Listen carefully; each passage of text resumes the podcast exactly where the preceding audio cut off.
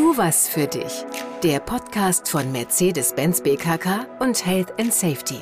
Für deine Gesundheit. Unser Thema diesmal, keiner hatte gefragt, was los ist. Ich bin Tobias, hallo. Wie belastet sind deine Kolleginnen und Kollegen wirklich? In dieser Folge erfährst du, woran du es erkennen kannst und auch worauf du achten kannst.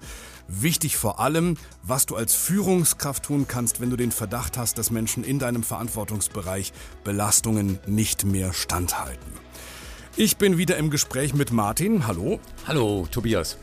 Martin ist Autor, erfahrener Coach, Berater. Er ist Trainer unter anderem von Seminaren, die sich mit Erfolgsstrategien gesunder Führung befassen. Eins davon heißt Topfit. Topfit-Seminare sind ein Angebot für Führungskräfte bei Daimler. Außer Topfit at Daimler gibt es noch äh, viele weitere Gesundheitsangebote im Unternehmen. Du findest wie immer Informationen im Social Intranet und natürlich auch direkt bei der betrieblichen Gesundheitsförderung an deinem Standort.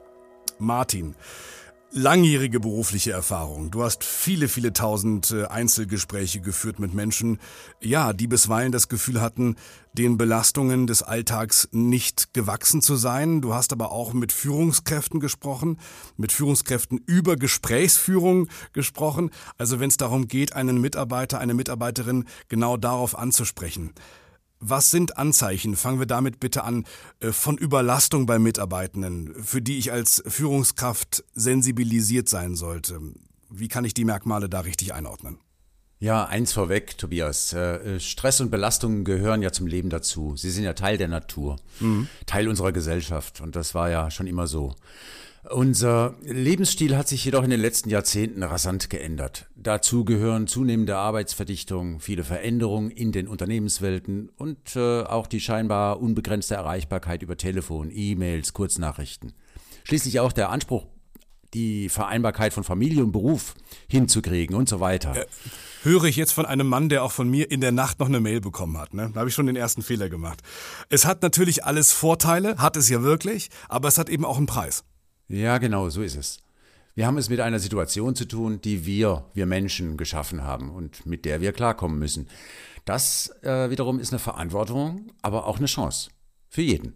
Also ein Zeitreisender, äh, der uns besuchen kommt, der vielleicht auch vergleichen kann, der würde wahrscheinlich wirklich fragen, wie haltet ihr dieses äh, Tempo aus? Ja, die, die Antwort äh, ist relativ einfach. Wir haben uns dran gewöhnt. Ja. Du gewöhnst dich daran, über fünf, sieben, zehn Jahre, ganz allmählich an steigende Anforderungen. Damit meine ich nicht nur steigende Ansprüche von außen, sondern auch Erwartungen, die Menschen an sich selbst haben.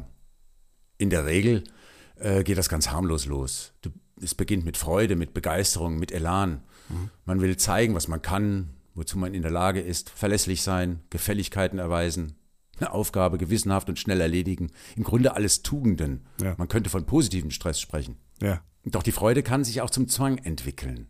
Ich muss perfekt sein, ich muss gewissenhaft sein. Nein sagen ist immer weniger eine Option. Und wer so denkt, wer so fühlt, ist besonders gefährdet. Betrifft das äh, jede und jeden oder gibt es Menschen, die besonders dazu neigen? Hm, theoretisch betrifft es jeden von uns. Doch manche Menschen neigen fast zwangsläufig dazu, nicht kürzer, sondern länger am Tag zu arbeiten.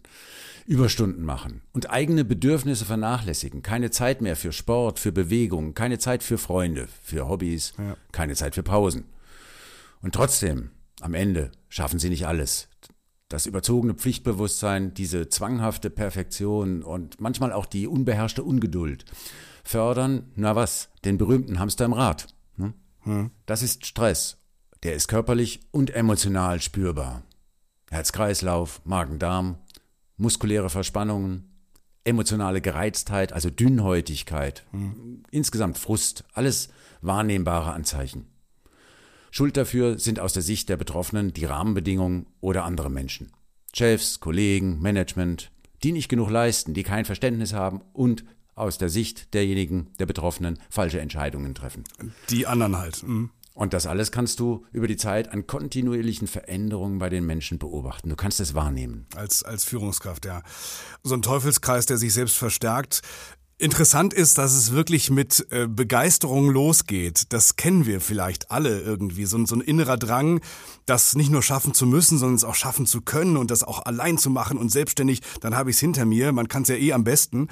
Dann häufen sich die Überstunden, es häufen sich dann langsam Fehler, äh, man wird weniger zuverlässig, man macht keine Pausen mehr, man zieht sich sozial zurück, äh, hat vielleicht auch eine geringere Toleranz für, für Schwächen von anderen, wird jähzornig und das wird dann wenn man die richtige Führungskraft hat, äh, auch allmählich äh, sichtbar und fällt auch anderen dann auf. Ne? Mhm, ganz genau. Das sind Warnsignale für dich als Führungskraft. Das sind Anzeichen, die du beobachten kannst. Ja. Bei anderen, aber auch bei dir selbst. Ja. Und wenn du sowas wahrnimmst, dann schau genauer hin und sprich es an. Das stelle ich mir gar nicht mal so leicht vor. Da ist ja jemand, der wirklich gute Leistung vorweisen möchte. Äh, wenn ich dem jetzt sage, das ist alles toll, was du da machst, aber lass uns auch mal über Überlastung sprechen. Also ich glaube, du bist da wirklich am Limit. Das ist ja was, was die betroffene Person ja gar nicht äh, hören möchte. Das ist ja, ja schon, ja. schon ein heikles Thema. Heikel, in der, in der Tat. Äh, denn die angesprochene Person wird alles dafür tun, ihr Gesicht zu wahren. Sie wird das äh, Thema entweder bagatellisieren, so nach dem Motto, alles wird besser, wenn das Projekt abgeschlossen ist, ja. oder sie wird es leugnen, nach dem Motto, dieser Fehler hat mit meinen Überstunden nichts zu tun, oder sie wird unter Umständen anderen die Schuld dafür geben, dass die Dinge so sind, wie sie sind. Na, die haben mir nicht geholfen, das musste ich alles selber machen und so weiter. Okay, verstehe. Das heißt schon so eine, so eine gereizte Reaktion beispielsweise oder eine der Reaktionen, die du genannt hast, kann schon ein Symptom sein. Also wenn jemand hoch belastet ist, kann er das entweder zugeben, das ist klar, dann weiß ich Bescheid. Er kann es aber auch absolut leugnen, dann wäre das auch eine Bestätigung. Das macht es doppelt heikel und ist beides eine Bestätigung. Genau so ist es. Ja. Doch ja. als Führungskraft musst du es ansprechen. Es ist Teil deiner Fürsorgepflicht und auch ein unternehmerisches Anliegen. Denn wenn ein Mitarbeitender sich immer mehr in den Teufelskreis der Überlastung begibt, wird er oder auch sie früher oder später zusammenbrechen, körperlich oder psychisch. Dann ist die Person krank und fehlt dir für lange Zeit und niemandem ist ja. geholfen. Wie spreche ich es so an, dass ich auf offene Ohren stoße? Mhm. Schaff erstmal einen guten Rahmen, der für ein persönliches Gespräch geeignet ist. Ein Besprechungsraum oder so, nicht dein Büro. Nach dem Warmwerden, Begrüßung, sich bedanken, dass derjenige sich die Zeit dafür nimmt, denn die hat er ja scheinbar nicht, vielleicht ein Getränk, äh, sprichst du das Symptom direkt an, also die Fakten. Einen bestimmten Fehler, der nun sich häufiger aufgetan hat, die Verlässlichkeit, dass Versprechungen nicht eingehalten wurden oder auch der Ton gegenüber Kollegen in einer Besprechung. Das alles sind Fakten. Sprich es wertfrei an, indem du auf Kritik verzichtest. Die einzige subjektive Äußerung ist, ich als Führungskraft, ich als dein Chef oder Chefin, ich beobachte das und ich mache mir Sorgen. Die gute alte Ich-Botschaft. Ich mache mir Sorgen, ich bin überrascht, ich bin unsicher. Mhm. Ähm, also nicht, du hast nicht aufgepasst, du bist nicht mehr so zuverlässig, genau. äh, du solltest mal auf den Ton achten, sowas. Genau so ist das. Ich-Botschaften geben Auskunft über uns und nicht über den anderen. Nach so einer Ich-Botschaft würdigst du im Gespräch die Haltung deines Gesprächspartners oder deiner Gesprächspartnerin. Das bedeutet Klartext, du lobst die positive Einstellung zur Arbeit oder zur Aufgabe, das Engagement. Möglicherweise sagst du so etwas wie, offenbar war es dir bei dem Thema wichtig, äh, zügig perfekte Ergebnisse vorzulegen. Oder du sagst vielleicht, ähm, vielleicht hattest du einfach so viel im Kopf und konntest nicht alle Baustellen gleichzeitig erledigen was auch immer. Die Würdigung einer positiven Einstellung wird in Gesprächen viel zu wenig berücksichtigt. Würdigung ist jedoch wichtig, wenn wir Ohren öffnen wollen. Und offene Ohren braucht es für Veränderung. Mhm. Und deinen Veränderungswunsch, deine Empfehlung, die bringst du direkt anschließend zum Ausdruck. In diesem Fall könnte dein Wunsch lauten, dass du deinen Gesprächspartner Unterstützung anbietest, ihm oder ihr über Veränderung der Aufgaben besprichst oder ein regelmäßiges Feedback vereinbarst oder sonstige Maßnahmen eben, die zur Entlastung irgendwie beitragen. Martin, Dankeschön. Okay, also fünf Gesprächsschritte, um heikle Themen gekonnt anzusprechen. Ich nenne sie nochmal. Erstens, du nennst die objektiven Fakten, die überhaupt Anlass geben zu diesem Gespräch. Zweitens, du bringst mit einer Ich-Botschaft zum Ausdruck, wie es dir damit geht, was du beobachtest. Drittens, Der Schlüssel für ein offenes Ohr, du würdigst die positive Einstellung deines Gesprächspartners, fand ich die genannten Zitate, die Möglichkeiten äh, schon sehr hilfreich. Viertens, du sagst, was du dir oder der anderen Person wünscht und was du von ihr erwartest, klar, dafür bist du ja Führungskraft. Fünftens, du bietest konkrete Unterstützung an. Und dann wiederholen wir diese Schritte mehrfach im Gespräch? Genau so ist es.